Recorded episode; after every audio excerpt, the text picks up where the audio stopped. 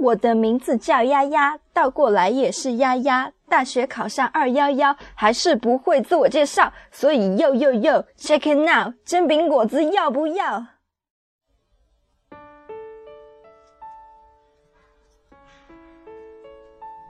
行动成长，交流聆听，这里是 Scalers Cast，我是主播丫丫。今天要跟大家分享的是 Scalers 的第三百零八篇文章，名字叫《你现在的技能》。是不是只剩下给别人点赞了？每年大概到这个时候是清华的特奖答辩时间，特奖是特等奖学金的简称，这个可以算是清华学生中的最高荣誉了。研究生里还有一个学术新秀，这里就先不说。以前是全校只评选十名特奖得主，需要通过公开答辩的形式差额选出。本科生与研究生各五名，最近几年据说各增加到十名了。答辩会一般会吸引全校学生的关注，会场上总是站得满满当当，座位是肯定早就没有了。而且每到这个时候，几乎就是全面优秀的大比拼。对于本科生，拿满分发论文是基础门槛，搞点其他的跨界才是正常。偶尔有一些图片或者候选人的材料传播到互联网上，会引来人们的热议。从几年前的马氏姐妹，到今年的韩衍俊，去年应该也有，只是我忘记了。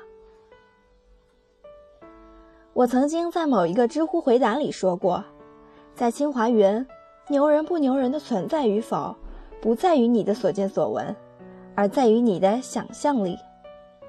所以每年火爆的特等奖学金答辩，其实是参加一个想象力大会，大家是去开眼界的，去看看自己思维格局之外的世界是怎样被其他人实现的。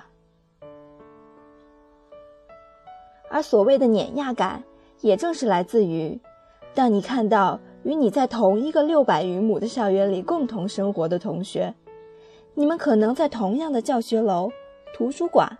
同样的食堂、操场、超市里擦肩，甚至你的自行车曾经碾压过他的自行车，我觉得这是你唯一能碾压他们的机会了。你会发现，在这同一片天空下，每个人演绎出来的生活还真是不一样。这在很多时候是榜样和激励的作用。你永远都不会认为自己目前做到的事情就是一个终结了，也不会认为就是一种可以停下来休息的完满态。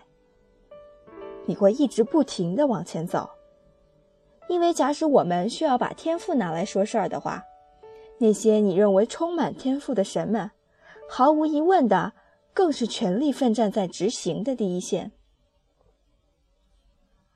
他们投入的时间精力比你多。他们的行动量比你大，他们比你更专注，哪怕是同时专注三至五个领域。如果你从他们的成就、其他人的评价以及导师的推荐来看，基本上都能发现相似的结构因素。现在他们被认为是学霸学神，你要跪烂自己的膝盖。但是这个结果无不是他们自己执行得到的。假使诸神当前的能力是九十五，那在一年前可能是八十五，一个月涨一个点，积累而成。这是一个长期连续的过程，只是我们往往只看到主楼报告厅 PPT 上一排闪亮的满分，而看不到每一个普通的日夜在灯下勤奋的身影。但是我们往往就爱人群蜂拥的热门与喧嚣，我们喜欢看各种奇闻异事，一个门门成绩几乎满分的事迹，然后人家还有女朋友，对于大多数人来讲就是奇闻了。于是我们发现自己又积累了可以用来吹牛逼的材料。我同学的高中校友就是某某某，我二姨妈家的侄子家的邻居就是某某某。年复一年，我们每年在这个时候看到大神出没，就内心一阵狂热。然后狂热过去，自己的生活仍然却无起色。该纠结的继续纠结，该拖延的还在拖延。尽管我们都是大神脚下的小沙粒，但是我们自己的努力并不是毫无意义。大树参天成栋梁，作为百草园里的一粒草，我们还不能开点小花让人采采吗？但是，怕就怕在，我们看了几十年他人的成长，我们仍然在停滞不前，以至于高考或者考上研究生，成为了人生最高成就。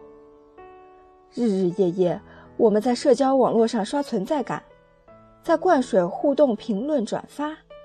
在品评时事、胡扯吹牛，而我们的行动计划仍然搁浅，我们的成长未有半点拉伸进步，我们倒是对他人的功过成败如数家珍。这样一来，岁月蹉跎，多年过去，我们最擅长的，也就是给其他人点赞了，而我们自己的生活却一片空白。所以，问题来了，看看自己，你现在的技能，是不是只剩下给别人点赞了？